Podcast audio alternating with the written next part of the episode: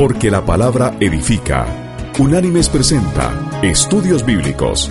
El presente estudio en su versión escrita puede ser descargado del sitio www.unánimes.org. A continuación, el estudio de hoy.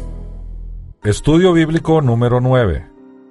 Salvación o condenación. Para dar inicio a este estudio, primero tenemos que analizar el Evangelio de Jesús y considerar si es simple o es complejo.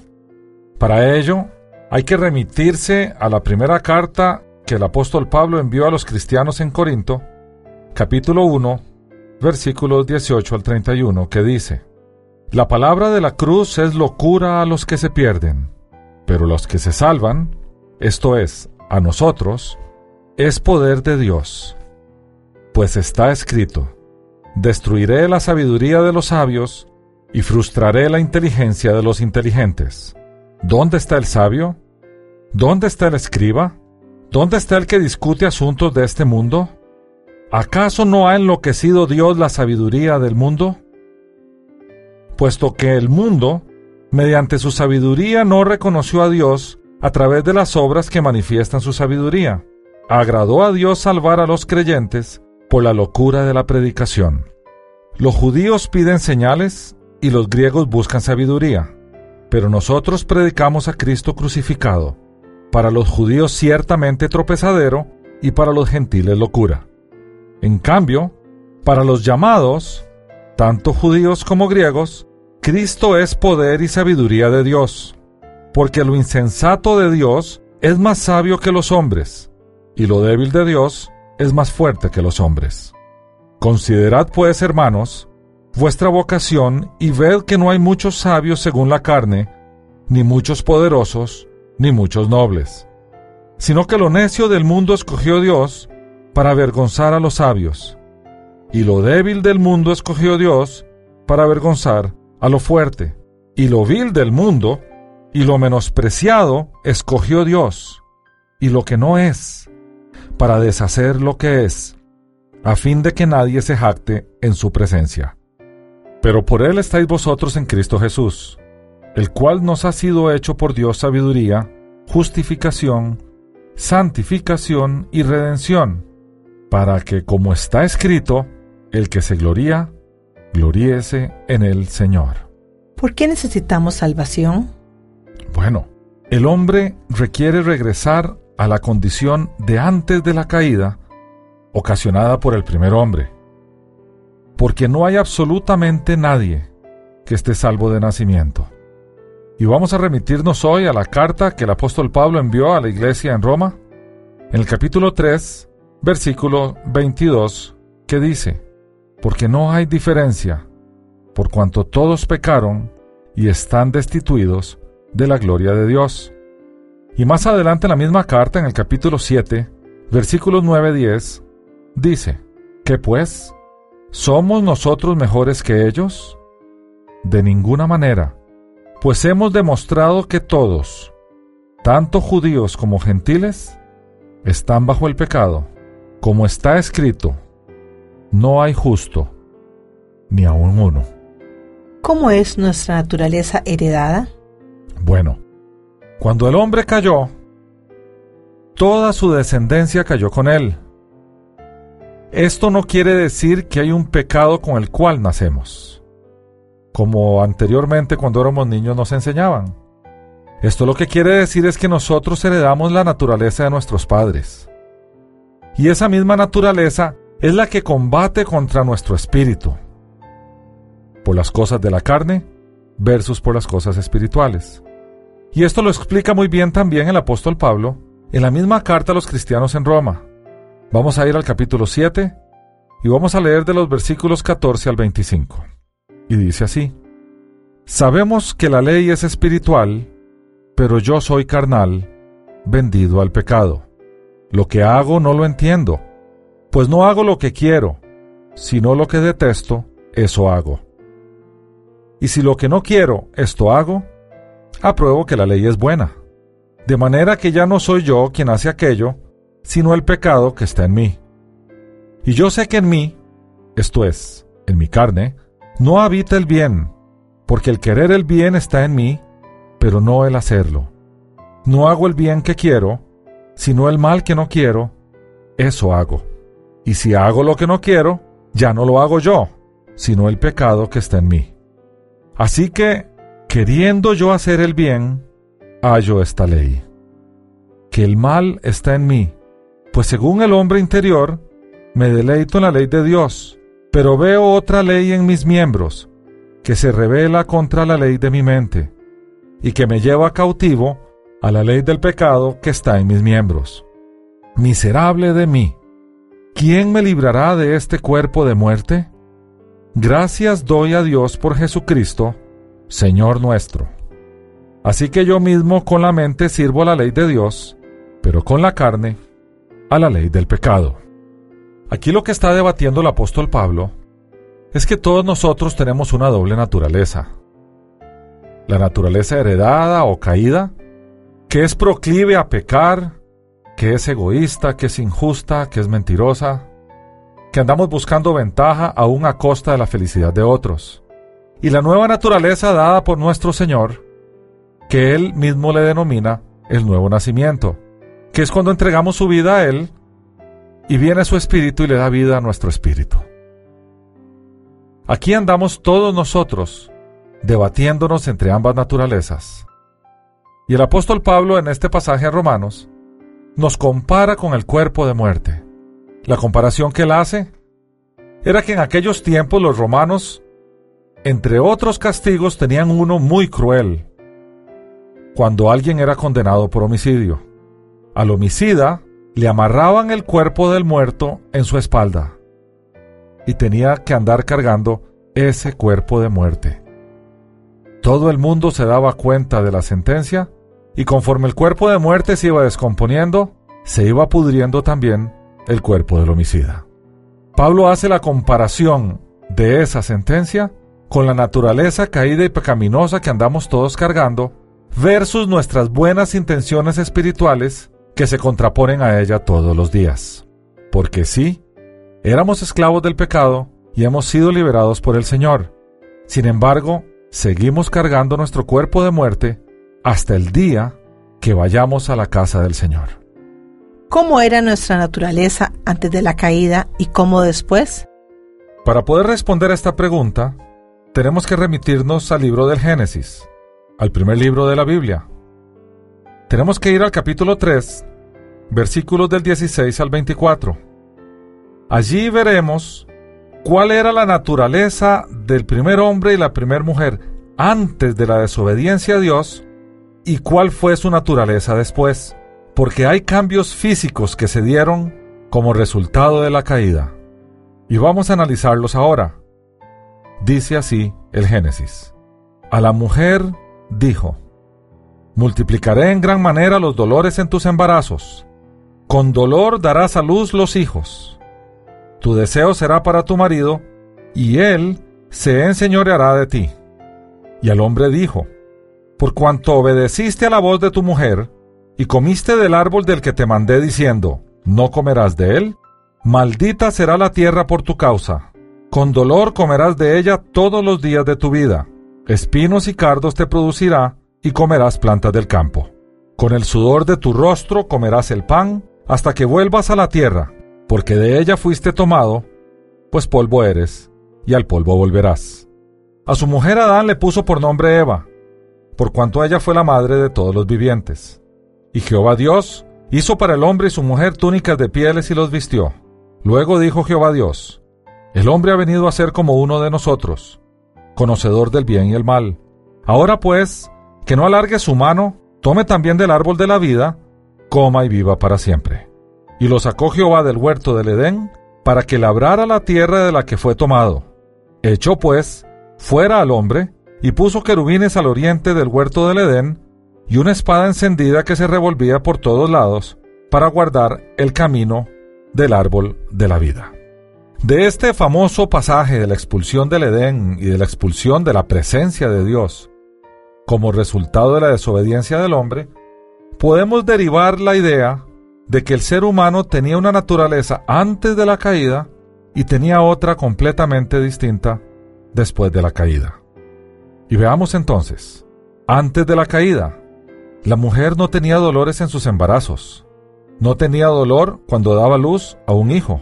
Antes de la caída, la mujer no deseaba, tenía, y era igual al hombre, había equilibrio. Antes de la caída, en su cuerpo no se necesitaba nada para el frío o calor y no tenía necesidad de cubrirlo vergonzosamente. Antes de la caída también, la tierra era bendita y productiva. No habían desastres ni catástrofes. Antes de la caída, el hombre no tenía necesidad de trabajar la tierra para alimentarse. No debía de esforzarse para comer pan o alimento y tenía vida permanente. Tenía vida eterna. Hombre y mujer habitaban en un lugar perfecto. Después de la caída, tuvo un cambio tanto el hombre como la mujer, como la tierra que se le había entregado a él en administración. Y veamos qué dice la escritura. Después de la caída, la mujer procreará con dolor. También después de la caída, su marido será señor sobre ella. El hombre causó maldición sobre la tierra como resultado de la caída, lo cual provocó la pérdida de paz. También como resultado de su caída, el hombre deberá producir sus alimentos con mucho esfuerzo y dolor. Será finito, regresando al polvo, a su muerte. El hombre y la mujer también se fueron a habitar a un lugar maldito, y ambos requirieron de vestido para cubrir su vergüenza y protegerse del frío. Como resultado de la caída, entonces, hubo cambios físicos en el hombre y la mujer, y hubo cambios en la tierra donde fueron enviados a habitar. Por tanto, cuando nosotros afirmamos que fuimos hechos a imagen y semejanza de Dios, fuimos hechos así antes de la caída. Después de nuestra desobediencia y rebelión contra Dios, fuimos cambiados. La muerte vino a nosotros, la enfermedad vino a nosotros, la maldición vino a nosotros y a la tierra donde nosotros íbamos a habitar. ¿Cuál naturaleza heredamos? Bueno, heredamos la naturaleza de nuestros primeros padres. La naturaleza rebelde, caída y egoísta. Recordemos que el pecado es rebelión, es desobediencia. Por eso el padre del pecado es Satanás, porque fue quien inició la rebelión delante del trono de Dios y cayó. Es por eso que el mundo es egoísta y desobediente con los mandatos de Dios. El mundo no puede ir en contra de su propia naturaleza nos rebelamos y caímos.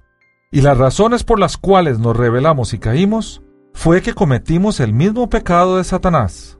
Él nos engañó y caímos como él.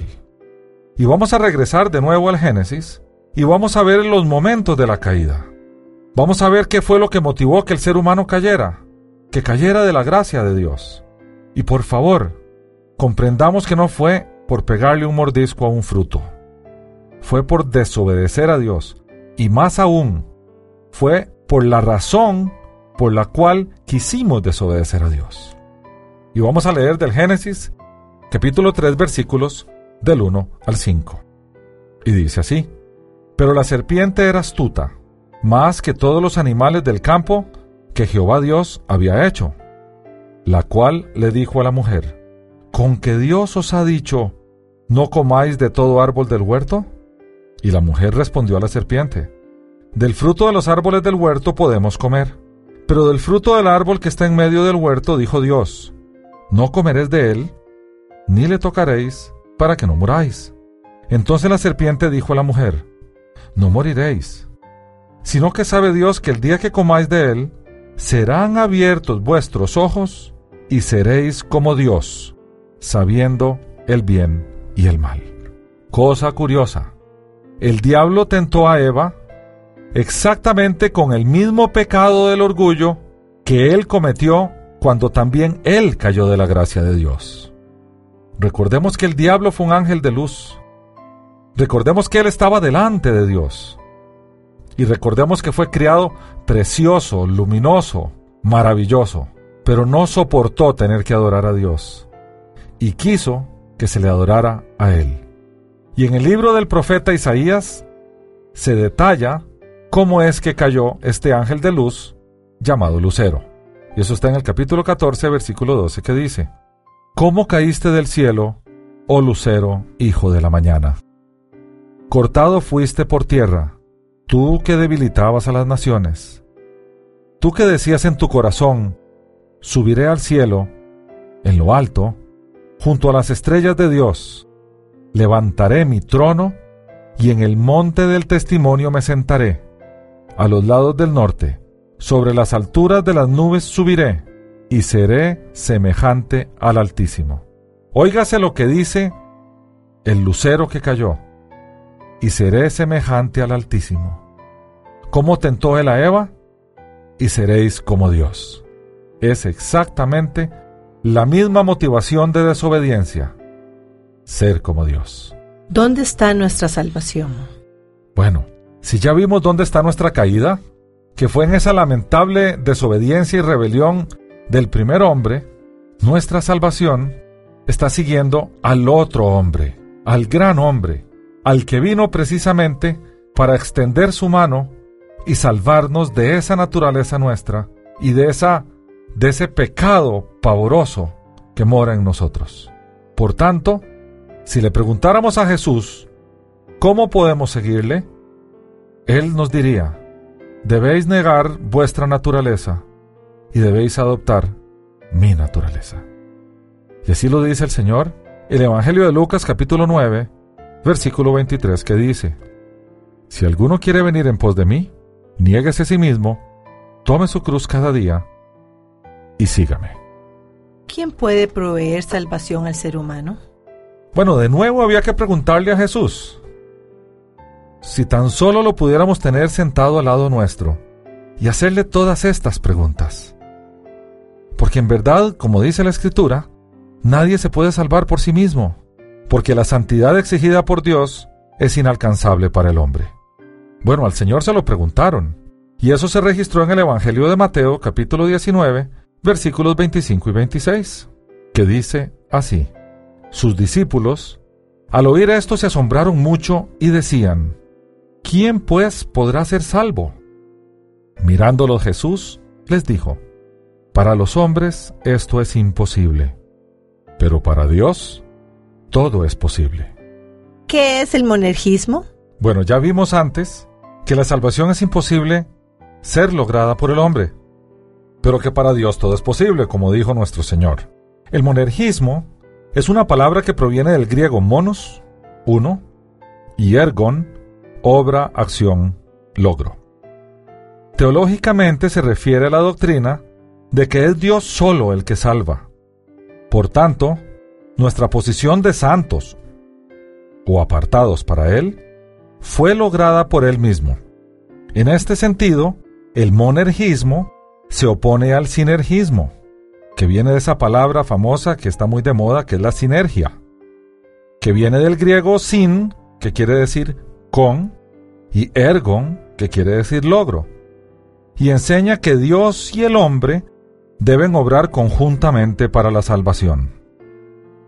En realidad, Fundación Unánimes tiende más a ser monergista, a entender que Dios hizo todo el trabajo de nuestra salvación y que lo único que nosotros aportamos en Él fue nuestro pecado. Empecemos a ver si esto es correcto. ¿Cómo nos convencemos nosotros de que vivimos una vida de pecado y de que requerimos de un Salvador? Bueno, la convicción de pecado viene de Dios. Así lo dijo Jesús en la última cena a sus discípulos cuando habló del Espíritu Santo. Precisamente una de las funciones del Espíritu Santo es convencer al mundo de pecado, esto es, que el mundo comprenda que está alejado de Dios y que requiere de un Salvador. Y así está esto consignado en el Evangelio de Juan, capítulo 16, versículos 7 y 8, cuando el Señor dice, Pero yo os digo la verdad, os conviene que yo me vaya, porque si no me voy, el consolador no vendrá a vosotros, pero si me voy, os lo enviaré, y cuando Él venga, convencerá al mundo de pecado. Esta convicción de pecado es sumamente importante porque nos lleva a pensar y a reconsiderar el rumbo que estamos siguiendo. Y cuando hacemos eso, venimos al arrepentimiento. Y la palabra griega traducida en las escrituras por arrepentimiento, que es metanoia, significa cambio de actitud. Y el apóstol Pablo a la iglesia en Corinto, en la segunda carta que les envió, en el capítulo 7, versículos del 9 al 10, así lo dice. Y cito, Ahora me gozo, no porque hayáis sido entristecidos, sino porque fuisteis entristecidos para arrepentimiento, porque habéis sido entristecidos según Dios, para que ninguna pérdida padecierais por nuestra parte. La tristeza que, según Dios, produce arrepentimiento para salvación, de la cual no hay que arrepentirse, pero la tristeza del mundo produce muerte.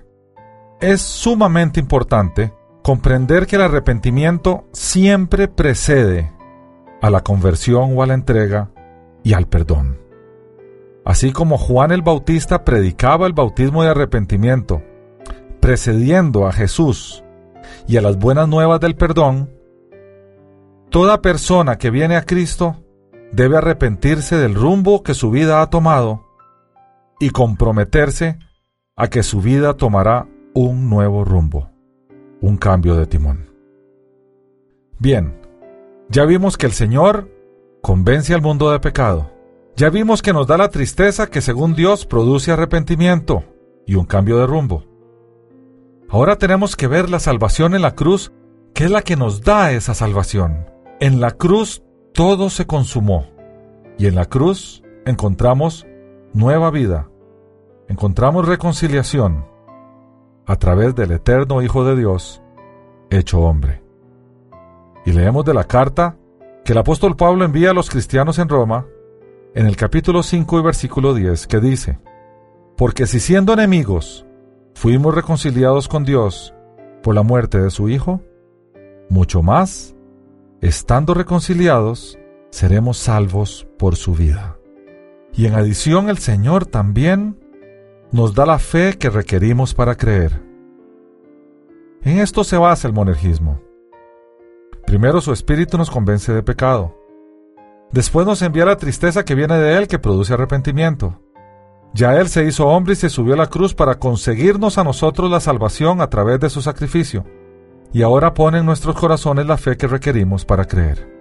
La fe salvadora no es una cualidad innata del hombre caído, sino que es un don de Dios. Y leemos de la carta enviada del apóstol Pablo a los cristianos en Éfeso, capítulo 2, versículo 8, que dice, Porque por gracia sois salvos por medio de la fe, y esto no de vosotros, pues es un don de Dios. Y después a los cristianos en Corinto, en la primera carta que les envió, capítulo 12, leemos del versículo 7 al 9, y dice así, Pero a cada uno le es dada la manifestación del Espíritu para el bien de todos. A uno es dada por el Espíritu palabra de sabiduría, a otro palabra de conocimiento según el mismo espíritu, a otro fe por el mismo espíritu, y a otro dones de sanidades por el mismo espíritu. Y también en la carta que envió a los cristianos en Roma, en el capítulo 12, versículo 3, dice el apóstol, Digo pues, por la gracia que me es dada, a cada cual que está entre vosotros, que no tenga más alto concepto de sí que el que debe tener, sino que piense de sí con cordura, conforme a la medida de fe que Dios repartió a cada uno. ¿Cuál es el medio de la salvación? Bueno, de acuerdo a las escrituras, nadie puede venir al Padre si no es a través del eterno Hijo de Dios. Y allá en la última cena, cuando los apóstoles le preguntaron al Señor alrededor de este tema, el Señor Jesús respondió. Y así se consigna en el Evangelio de Juan capítulo 14 versículo 6 que dice, Jesús le dijo, Yo soy el camino, la verdad y la vida. Nadie viene al Padre sino por mí. Antes ya en el capítulo 5 del mismo Evangelio, de los versículos 21 al 24, el Señor había dicho lo siguiente. Como el Padre levanta a los muertos y les da vida, así también el Hijo a los que quiere da vida porque el Padre a nadie juzga, sino que todo el juicio dio al Hijo, para que todos honren al Hijo como honran al Padre. El que no honra al Hijo, no honra al Padre que lo envió. De cierto, de cierto os digo, el que oye mi palabra y cree al que me envió, tiene vida eterna, y no vendrá a condenación, sino que ha pasado de muerte a vida. Y en el capítulo 6 del mismo Evangelio, versículo 40, el Señor dice, Y esta es la voluntad del que me ha enviado, que todo aquel que ve al Hijo y cree en Él, tenga vida eterna, y yo lo resucitaré en el día final. ¿Cómo se revela Dios? Bueno, también el Señor habló de esto.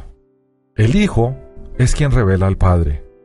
Las diversas manifestaciones de la deidad en la tierra vienen del Hijo, porque Él se revela al hombre. El Hijo se ha revelado en todo lugar a través de la historia. Y vamos a tomar del Antiguo Testamento, del libro de Malaquías, capítulo 1, versículo 11, un pasaje que nos explica que Dios se revela por todo el mundo, por todas las naciones. Y dice así, porque desde donde el sol nace hasta donde se pone, es grande mi nombre entre las naciones, y en todo lugar se ofrece a mi nombre incienso y ofrenda limpia. Grande es mi nombre entre las naciones, dice Jehová de los ejércitos. Y después el Señor, en el Evangelio de Mateo capítulo 11 versículo 27, dice lo siguiente. Todas las cosas me fueron entregadas por mi Padre, y nadie conoce al Hijo sino el Padre, ni nadie conoce al Padre, sino el Hijo, y a aquel a quien el Hijo se lo quiera revelar. ¿Cómo se revela el Hijo? Bueno, el Hijo, el eterno Hijo, el eterno Hijo de Dios, la segunda persona de la Trinidad, se ha revelado al ser humano de tres maneras diferentes. En el Antiguo Testamento Él se reveló como Jehová. Y vemos que en Génesis 1.1 Él se revela como el Creador. En el Salmo 23 Él dice ser el Salvador. Y en el segundo libro de Samuel, capítulo 22, versículo 2, como el Libertador. En el Salmo 19.14 y en Jeremías 50.34 como el Redentor. En el Salmo 31, versículo 3 como el Guiador. Y por supuesto, en el Salmo 23 como el Pastor. En el Nuevo Testamento, se revela como Jesús. Y veamos que el Jehová del Antiguo Testamento se revela como Jesús en el Nuevo de igual manera. Se revela como el Creador, y eso está en el Evangelio de Juan, capítulo 1, versículos del 1 al 3. Se revela como el Salvador, que está en el Evangelio de Lucas, capítulo 2, versículo 11.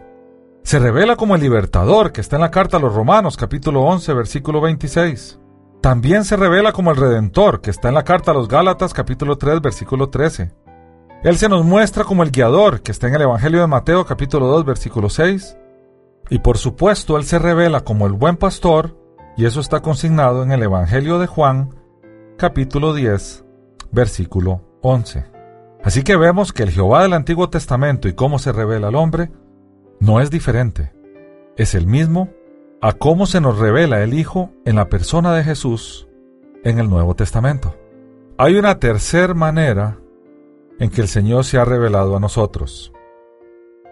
Al resto del mundo, que no tiene escritura, que no vivió a Jehová, que no ha conocido de Jesús, que no comprende la realidad del eterno Hijo, se le reveló desde su creación. Se puede ver al ser de la creación, o sea, al Creador, desde su creación misma. Muchos pueblos y naciones lo han discernido desde allí. Y leamos lo que el apóstol Pablo les explica a los cristianos en Roma, consignado en el capítulo 1, versículos del 18 al 21, que dice, La ira de Dios se revela desde el cielo contra toda impiedad e injusticia de los hombres, que detienen con injusticia la verdad, porque lo que de Dios se conoce les es manifiesto, pues Dios se lo manifestó. Lo invisible de Él, su eterno poder y su deidad, se hace claramente visible desde la creación del mundo y se puede discernir por medio de las cosas hechas. Por lo tanto no tienen excusa. ya que habiendo conocido a Dios, no lo glorificaron como a Dios, ni le dieron gracias. Al contrario, se envanecieron en sus razonamientos y su necio corazón fue entenebrecido. ¿Por qué somos salvos? Bueno, en realidad, el mérito no es nuestro. La salvación es un regalo, es un don que Dios nos dio sin haberlo merecido. Porque por gracia de Dios somos salvos. Y vamos a leer lo que se consigna en el Evangelio de Juan, capítulo 3, versículos del 16 al 21. Pasaje muy famoso hoy en día.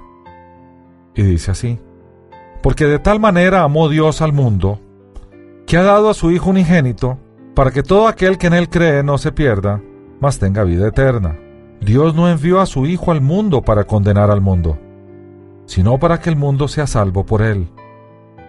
El que en él cree no es condenado, pero el que no cree ya ha sido condenado porque no ha creído en el nombre del unigénito Hijo de Dios. Y esta es la condenación. La luz vino al mundo, pero los hombres amaron más las tinieblas que la luz, porque sus obras eran malas. Pues todo aquel que hace lo malo detesta la luz y no viene a la luz, para que sus obras no sean puestas al descubierto. Pero el que practica la verdad viene a la luz, para que se ponga de manifiesto que sus obras son hechas en Dios. Y después el apóstol Pablo, a los cristianos de Éfeso les explica lo siguiente, en el capítulo 2, versículos del 5 al 9 de la carta enviada a ellos. Y dice así, Aún estando nosotros muertos en pecados, nos dio vida juntamente con Cristo. Por gracia sois salvos. Y juntamente nos resucitó, y asimismo nos hizo sentar en los cielos con Cristo Jesús, para mostrar en los siglos venideros las abundantes riquezas de su gracia en su bondad para con nosotros en Cristo Jesús. Porque por gracia sois salvos por la fe. Y esto no de vosotros, pues es un don de Dios, no por obras, para que nadie se gloríe. Y después aclara el concepto el apóstol en la carta que le envía a los cristianos en Roma, capítulo 3, versículo 20, que dice, Porque por las obras de la ley ninguna carne se justificará delante de él, porque por la ley es el conocimiento del pecado. ¿Cómo se salvan los judíos? Bueno, los judíos a los cuales no se les ha presentado a Jesús y cumplen con la ley del Padre, revelada a ellos a través del Hijo, son salvos. Este grupo tiene bajo su custodia la palabra de Dios y de él vino el Redentor. Tenemos que recordar que el Señor escogió al pueblo de Israel para que sean custodios de su palabra. Recordemos que todos los autores de las escrituras son judíos. Y también escogió a ese pueblo, hizo a ese pueblo, para que de él naciera nuestro Salvador. Por lo tanto, la escritura es clara de que cuando nosotros cumplimos la ley con el propósito de agradar a Dios, Dios mira más nuestros corazones que lo que hacemos en nuestro exterior. Y así lo explica el apóstol Pablo en la carta a Romanos, capítulo 2, versículos 12-13, que dice, Todos los que sin la ley han pecado, sin la ley también perecerán. Y todos los que bajo la ley han pecado, por la ley serán juzgados. Pues no son los oidores de la ley los justos ante Dios, sino que los que obedecen la ley serán justificados. ¿Y cómo resumimos esa ley? Jesús mismo lo hizo al juntar dos mandamientos escritos en diferentes libros de la Torá. Primero está el amor a Dios, y eso está consignado en el quinto libro de la Torá, el libro del Deuteronomio, capítulo 6, versículo 5, que dice, Amarás a Jehová, tu Dios, de todo corazón, de toda tu alma y con todas tus fuerzas. Después también viene el segundo mandamiento, que es el amor al prójimo, y eso se toma del libro de Levítico, capítulo 19, versículo 18, que dice, No te vengarás ni guardarás rencor a los hijos de tu pueblo, sino amarás a tu prójimo como a ti mismo, yo Jehová. Los mandamientos de Jesús, por lo tanto, provienen de juntar estos dos mandamientos que estaban en la Torá o en la ley o en los primeros cinco libros de la Biblia. Y así respondió Jesús cuando le preguntaron cuáles eran los mandamientos más relevantes de la ley. Al juntarlos, Jesús estaba simplificando todo el tejido de leyes judías en solamente dos. Y así quedó consignado en el Evangelio de Mateo, capítulo 22, versículos del 36 al 40, que dice, Maestro, ¿cuál es el gran mandamiento en la ley? Y Jesús le dijo, Amarás al Señor tu Dios con todo tu corazón, con toda tu alma y con toda tu mente. Este es el primero y grande mandamiento. Y el segundo es semejante. Amarás a tu prójimo como a ti mismo. De estos dos mandamientos dependen toda la ley y los profetas. Entonces los que nacieron antes de Jesús, ¿cómo se salvan? Bueno, hay un grupo de gente, judíos, que tenían la ley, que no conocieron del sacrificio del eterno Hijo de Dios y que no tenían idea de lo que, de lo que iba a venir en el futuro. Estos eran los judíos que vivían antes del nacimiento de Jesús y tenían fe en Jehová. Y leemos, por ejemplo, el caso de Abraham. Pablo lo relata en la carta a los Gálatas capítulo 3 versículo 6 que dice, Así Abraham creyó a Dios y le fue contado por justicia. O sea, Abraham fue justificado por la fe. Y después allá en el Antiguo Testamento, en el libro del profeta Habacuc, capítulo 2 versículos 3 y 4, dice lo siguiente, Aunque la visión tarda en cumplirse, se cumplirá a su tiempo. No fallará. Aunque tarde, espérala, porque sin duda vendrá, no tardará. Aquel cuya alma no es recta se enorgullece, mas el justo por la fe vivirá. Y después el Señor en el Evangelio de Lucas capítulo 13, versículos 28 y 29 dice, Cuando veáis a Abraham, a Isaac, a Jacob y a todos los profetas en el reino de Dios, y vosotros estéis excluidos. Vendrán gentes del oriente y del occidente, del norte y del sur, y se sentarán a la mesa en el reino de Dios. Aquí vemos a Jesús hablando de aquellos en el Antiguo Testamento que ya han sido justificados por la fe. Y leemos lo que dice el autor de Hebreos en su libro, capítulo 11. Y dice así, es pues la fe la certeza de lo que se espera, la convicción de lo que no se ve. Por ella alcanzaron buen testimonio los antiguos.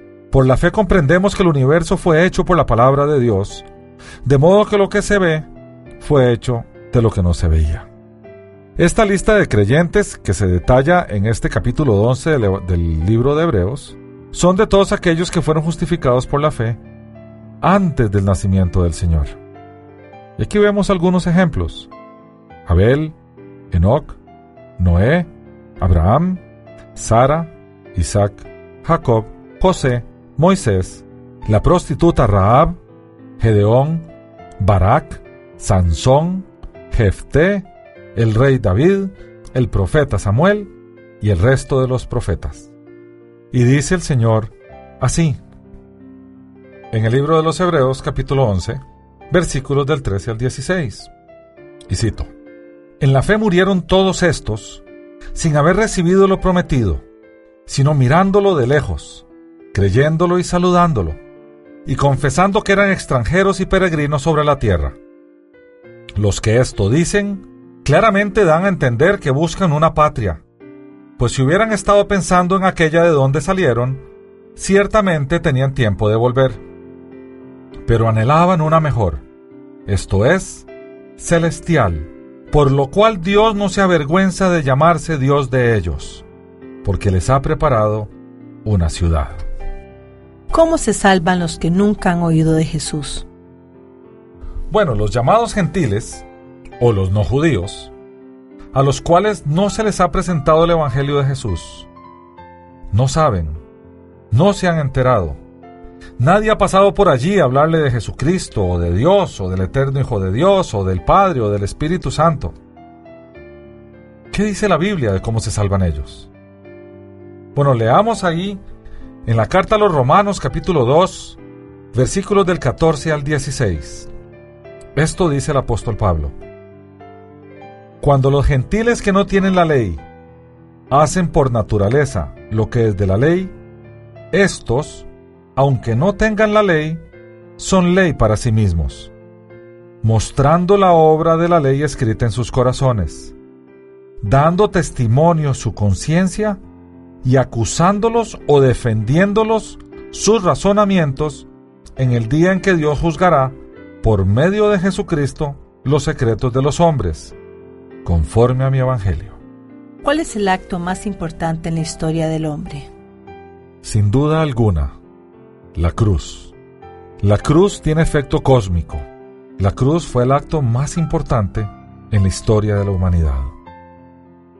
Todas las personas que han recibido salvación han sido redimidas gracias a la cruz. Las escrituras son clarísimas al afirmar que es a través del Hijo que se recibe salvación. Es a través de su revelación, de su entrega, de su intermediación. La cruz fue el acto a través del cual el Hijo obtuvo eterna salvación para todos aquellos que creyeron en alguna de sus revelaciones ya sea antes del nacimiento de Jesús o ya sea después del sacrificio expiatorio. Los que han muerto sin el conocimiento de la cruz, pero habiendo entregado su vida al Hijo en alguna de sus revelaciones, el sacrificio que limpia los pecados les es aplicado. Es por ello que en las Escrituras se afirma que a los que duermen en Cristo serán despertados el día de su segunda venida. El sacrificio era necesario para que todos los creyentes obtuvieran salvación, sin importar el tiempo en que vivieron. Entonces, ¿quién se condena? Bueno, lo que la Biblia nos enseña es que se condena a aquel que rechaza a Jesucristo. Y hay que ser muy cuidadosos en cuanto a este tema. Dependen mucho de la clase de Jesucristo que se le presente a la gente. Por ejemplo, el Jesucristo que se le presentó a los indios en la conquista es uno muy diferente al del Evangelio de Salvación, al Jesús de la Biblia. Es por eso que la gran mayoría de aquellos indígenas lo rechazaron. Ellos vieron a un Jesús que les robaba su oro, que les mataba a sus pueblos, un Jesús ingrato, un Jesús violento, un Jesús injusto. Ese era el Jesús que se presentaba en aquel entonces. Pero el Jesús de la Biblia es otro. El Jesús de la Biblia es el Jesús del amor, del perdón, de las buenas noticias, del rescate, el Jesús que decide cargar los pecados de todos nosotros sobre sus hombros. El Jesús que decide que en la cruz recordar nuestros nombres para decir, a ellos estoy salvando. Y entregar su vida, entregar su santidad, entregar su pureza a cambio de nuestro pecado. De forma tal que nosotros podemos revestirnos de Él, de su santidad, de su maravilla. Ese es el Jesús de la Biblia. Es el Jesús del amor y es el Jesús del perdón. Cuando se presenta el Jesús de la Biblia, su amor, su perdón y su gracia nos cautiva. Es por eso que el Señor envía su mensaje con quienes Él, en su sabiduría, llama para ser sus mensajeros. Y vamos a leer del capítulo 10 de la carta enviada a los cristianos en Roma, versículos del 11 al 15 que dice, La escritura dice, todo aquel que en él cree no será defraudado, porque no hay diferencia entre judío y griego, pues el mismo que es Señor de todos, es rico para con todos los que le invocan, ya que todo aquel que invoque el nombre del Señor será salvo. ¿Cómo pues invocarán a aquel en el cual no han creído? ¿Y cómo creerán en aquel de quien no han oído? ¿Y cómo oirán sin haber quien les predique? ¿Y cómo predicarán si no son enviados? También él en el Evangelio de Juan capítulo 3 versículo 18 claramente dice, el que en él cree no es condenado, mas el que no cree ya es condenado porque no creyó en el nombre del unigénito Hijo de Dios. Y más tarde en el mismo capítulo dice, el que cree en el Hijo tiene vida eterna mas el que es incrédulo al Hijo no verá la vida, sino que la ira de Dios está sobre él. Entonces, ¿no todo el mundo se salva? Bueno, lamentablemente así es. Tal vez a todos nosotros nos encantaría que la salvación fuera universal, pero eso no es lo que dicen las escrituras. El Señor claramente lo dejó escrito, dejó su testimonio en el famoso texto de las ovejas y los cabritos. Allí claramente enseña que hay condenación eterna también.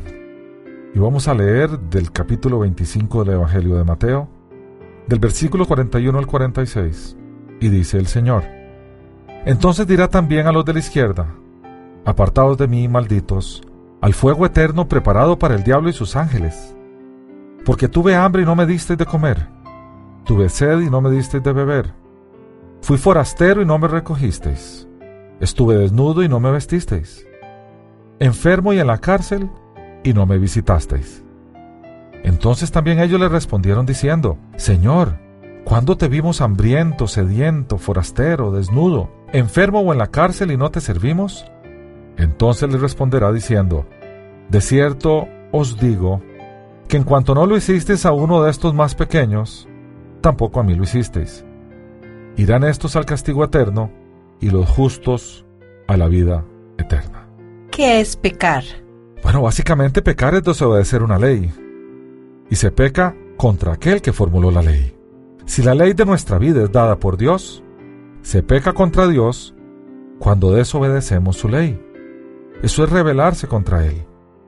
La santidad de Dios no permite el pecado. ¿Contra qué pecamos? Bueno, ya anteriormente vimos que el Señor nos dio dos grandes mandamientos. El amor a Dios y el amor al prójimo. Si analizáramos el famoso decálogo o los diez mandamientos que el Señor le dio al pueblo de Israel en el desierto, veríamos que el primer mandamiento de Cristo, amar a Dios, resume los primeros tres de la ley. Y el segundo mandamiento de Cristo, amar al prójimo, resume los siete mandamientos restantes. Jesús considera este mandamiento como el primero y más importante de todos. De todo tu corazón, tus fuerzas, el amor a Dios. Deuteronomio no asocia esta expresión únicamente con el verbo amar, sino también con los verbos buscar, obedecer, convertirse al Señor y cumplir los mandamientos. Estos verbos especifican las formas que debe asumir el amor a Jehová en respuesta al amor que el Señor manifestó primero. Y vamos a leer textualmente del libro del Éxodo capítulo 20, versículos del 1 al 17, los famosos 10 mandamientos. Y dice así, y habló Dios todas estas palabras diciendo, Yo soy Jehová tu Dios, que te saqué de la tierra de Egipto, de casa de siervos. No tendrás dioses ajenos delante de mí. No te harás imagen ni ninguna semejanza de cosa que esté arriba en el cielo, ni abajo en la tierra, ni en las aguas debajo de la tierra. No te inclinarás a ellas, ni las honrarás. Porque yo soy Jehová tu Dios, fuerte, celoso, que visito la maldad de los padres sobre los hijos, sobre los terceros y sobre los cuartos a los que me aborrecen, y que hago misericordia en millares a los que me aman y guardan mis mandamientos. No tomarás el nombre de Jehová tu Dios en vano, porque no dará por inocente Jehová al que tomase su nombre en vano. Acordarte has del día del reposo para santificarlo.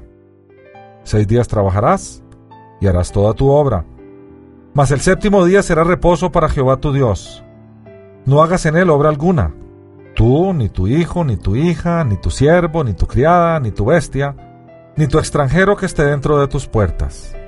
Porque en seis días hizo Jehová los cielos y la tierra, la mar y todas las cosas que en ellos hay y reposó en el séptimo día. Por tanto Jehová bendijo el día del reposo y lo santificó. Honra a tu padre y a tu madre, para que tus días se alarguen en la tierra que Jehová tu Dios te da. No matarás, no cometerás adulterio, no hurtarás, no hablarás contra tu prójimo falso testimonio, no codiciarás la casa de tu prójimo, no codiciarás la mujer de tu prójimo, ni su siervo, ni su criada, ni su buey, ni su asno, ni cosa alguna de tu prójimo. Entonces, ¿cómo sigo a Cristo? ¿Cuáles son las condiciones que hay para seguir a Cristo? La Biblia nos ilumina en relación a qué debemos hacer para seguir a Jesús. Veamos.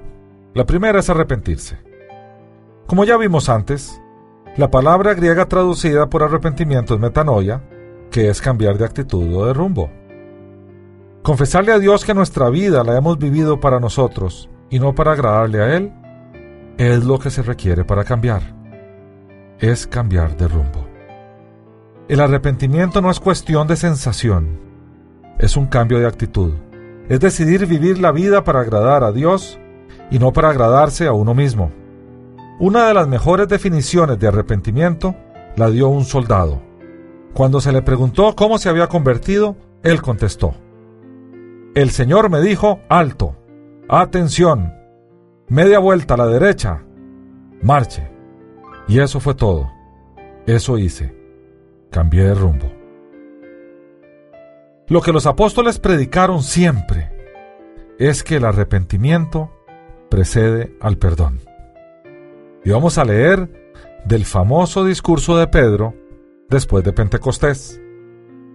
Eso está registrado en el libro de los Hechos de los Apóstoles, capítulo 3, versículos 18 y 19, que dice, Pero Dios ha cumplido así lo que antes había anunciado por boca de todos los profetas, que su Cristo había de padecer.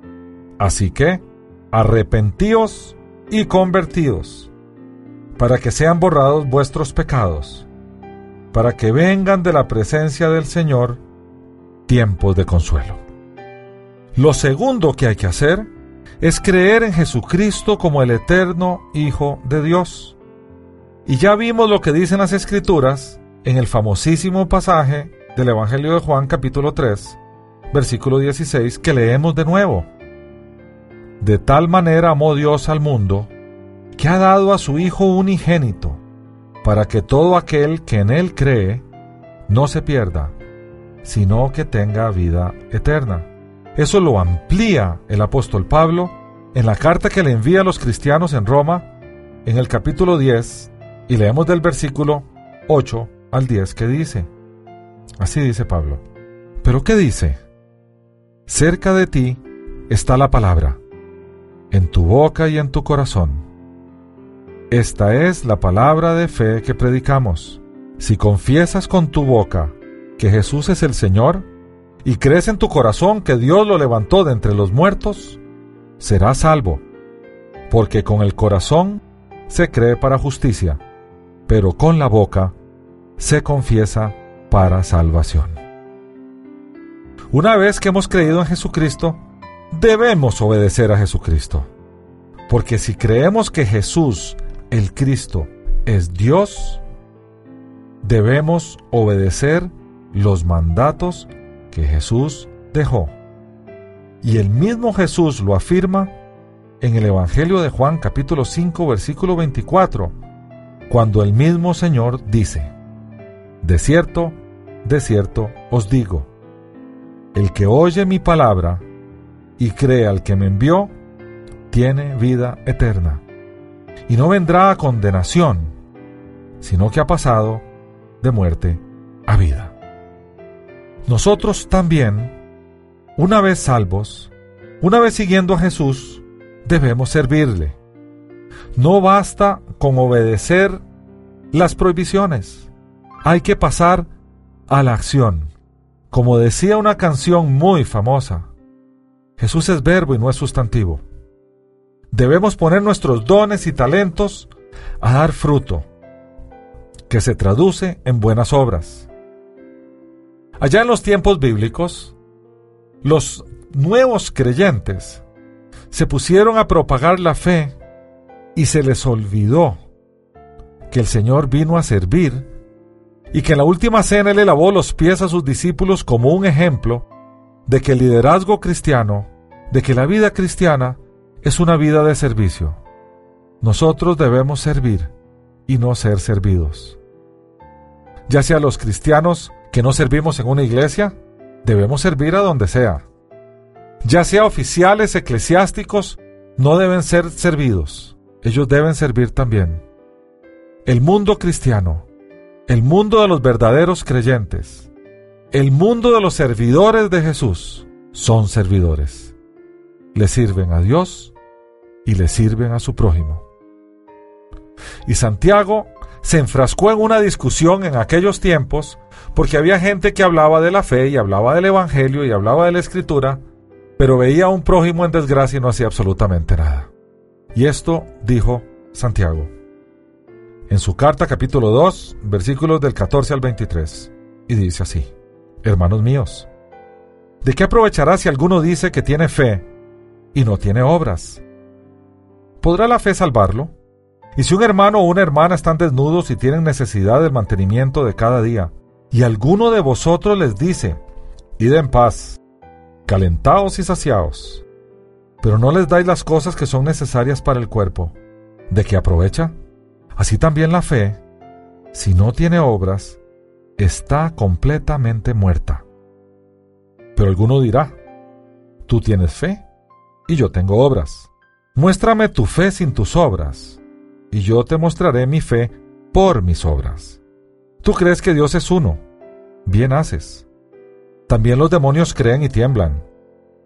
Pero ¿quieres saber, hombre vano, que la fe sin obras está muerta? ¿No fue justificado por las obras Abraham nuestro padre cuando ofreció a su hijo Isaac sobre el altar? ¿No ves que la fe actuó juntamente con sus obras y que la fe se perfeccionó por las obras? Y se cumplió la escritura que dice, Abraham creyó a Dios y le fue contado por justicia y fue llamado amigo de Dios. Nuestras obras revelan nuestra fe. Nuestra vida tiene que ser vivida como resultado de nuestra fe. No podemos desintegrarnos. Tenemos que ser creyentes integrados. En lo que creemos y lo que hacemos debe ser lo mismo. ¿La salvación es a partir de ahora o es inminente? Bueno, eso ha sido una eh, eh, disputa y una discusión con el correr de los años en el mundo de los teólogos o en los círculos teológicos. La verdad de las cosas es que, en el ahora, los beneficios de la salvación le llegan al creyente de inmediato, cuando él entrega su vida al Señor y decide cambiar de rumbo. El Espíritu del Señor hace casa en el creyente y le da poder, gozo y paz. Lo regenera, lo cambia. Es el anticipo de lo que vendrá. Tendrá adelantos del gozo eterno. Y Pablo así lo indica en la carta a los Gálatas capítulo 5, versículos 22-23, donde habla del fruto del Espíritu, que viene a nosotros una vez nos convertimos al Señor. Y dice así, pero el fruto del Espíritu es amor, gozo, paz, paciencia, benignidad, bondad, fe, mansedumbre, templanza. Contra tales cosas no hay ley. Y el Señor en el Evangelio de Juan capítulo 7 versículos 38 y 39 dice así del Espíritu Santo, que es quien nos cambia a nosotros. Dice así el Señor, el que cree en mí, como dice la Escritura, de su interior brotarán ríos de agua viva. Esto dijo del Espíritu que habían de recibir los que creyeron en Él, pues aún no había venido el Espíritu Santo, porque Jesús no había sido aún glorificado. Bueno, eso es en el ahora, pero en el después, todos los salvos por el Hijo, a través de sus revelaciones, pasaremos a vida eterna. Viviremos primero bajo su reinado terrenal y luego pasaremos a una nueva tierra y a un nuevo cielo. Una vez salvos, ¿qué pasa con nosotros? Bueno, recordemos cuando leíamos antes del paraíso y de los primeros seres que fueron creados y la forma en que ellos vivían allí. Ellos tenían comunión con Dios. Ellos veían a Dios. Ellos hablaban con Dios y habitaban en el mismo lugar. Bueno, el Señor, después de ejecutar su perfecto plan que está detallado en las escrituras, nos va a regresar a esa condición, a la condición que teníamos antes de la caída. Y así se detalla en el último libro de la Biblia, el Apocalipsis, en el penúltimo capítulo, el capítulo 21, versículos del 1 al 7, cuando después del gran juicio del trono blanco, donde se separa a todos aquellos que estaban eh, eh, que su nombre se encontraba en el libro de la vida y aquellos que trataron de ser justificados por solo sus obras. Hay una narrativa de a dónde vamos a habitar los creyentes. Y dice así. Entonces vi un cielo nuevo y una tierra nueva, porque el primer cielo y la primera tierra habían pasado y el mar ya no existía más. Y yo, Juan, vi la santa ciudad, la nueva Jerusalén, descender del cielo, de parte de Dios, ataviada como una esposa hermoseada para su esposo. Y oí una gran voz del cielo que decía, El tabernáculo de Dios está ahora con los hombres, Él morará con ellos, ellos serán su pueblo, y Dios mismo estará con ellos como su Dios.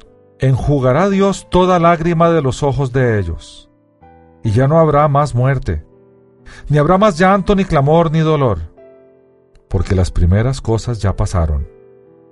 El que estaba sentado en el trono dijo, Yo hago nuevas todas las cosas. Me dijo, Escribe, porque estas palabras son fieles y verdaderas. Y me dijo, Hecho está. Yo soy el alfa y la omega, el principio y el fin. Al que tiene sed, le daré gratuitamente de la fuente del agua de vida. El vencedor heredará todas las cosas, y yo seré su Dios, y él será mi Hijo. Y a nosotros solo nos resta decirle al Señor, gracias mi Dios heme aquí, soy tuyo. Hasta aquí el estudio de hoy. Las citas de las Escrituras han sido tomadas de la Biblia Reina Valera, revisión 1995. Unánimes presentó Estudios Bíblicos, porque lámpara a mis pies es tu palabra y lumbrera en mi camino. Que Dios te bendiga.